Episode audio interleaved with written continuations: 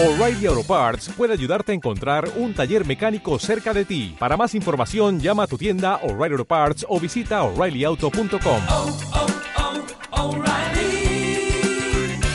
oh, Parts.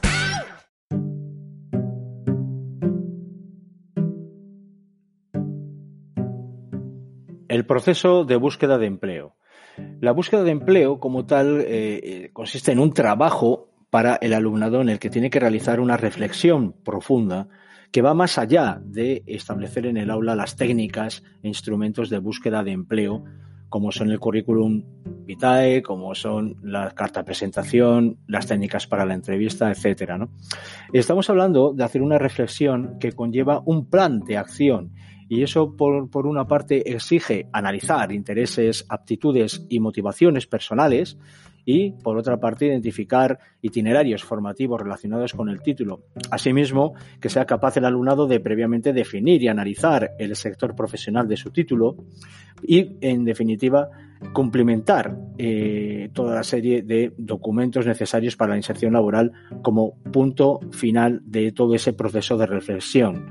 Es decir, que de alguna forma tenemos que definir y hacer trabajar en el aula lo que es la planificación de la carrera profesional, entendida como un proceso continuo que se hace además durante toda la vida laboral y que permite crear nuevas posibilidades, aumentar competencias profesionales y personales para ajustarlas así a la demanda del mercado laboral.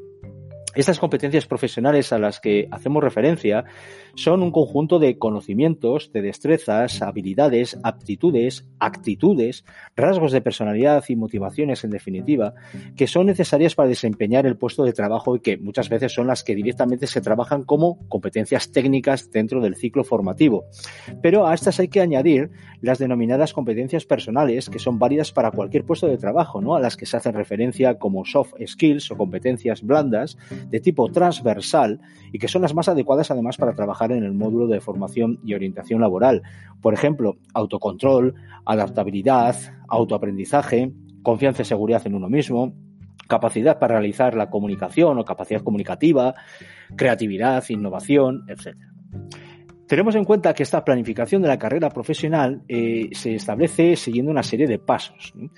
Uno, lo que es el autoanálisis profundo y sincero de las competencias profesionales y personales del alumnado.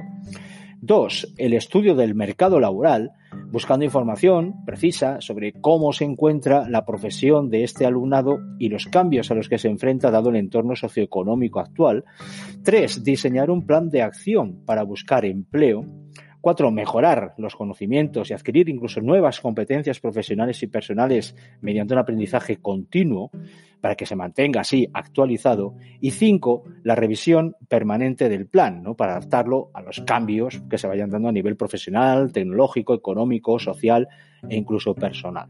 Y toda esta planificación de la carrera profesional, por tanto, exige, como digo, el primer paso de autoanálisis personal y profesional para llegar después a esa parte procedimental en el aula en el que se eh, establecen los mecanismos de cómo elaborar un currículum, un currículum creativo, cómo realizar test psicotécnicos y entrevistas simuladas y la carta de presentación y las técnicas, en definitiva, instrumentos de búsqueda de empleo.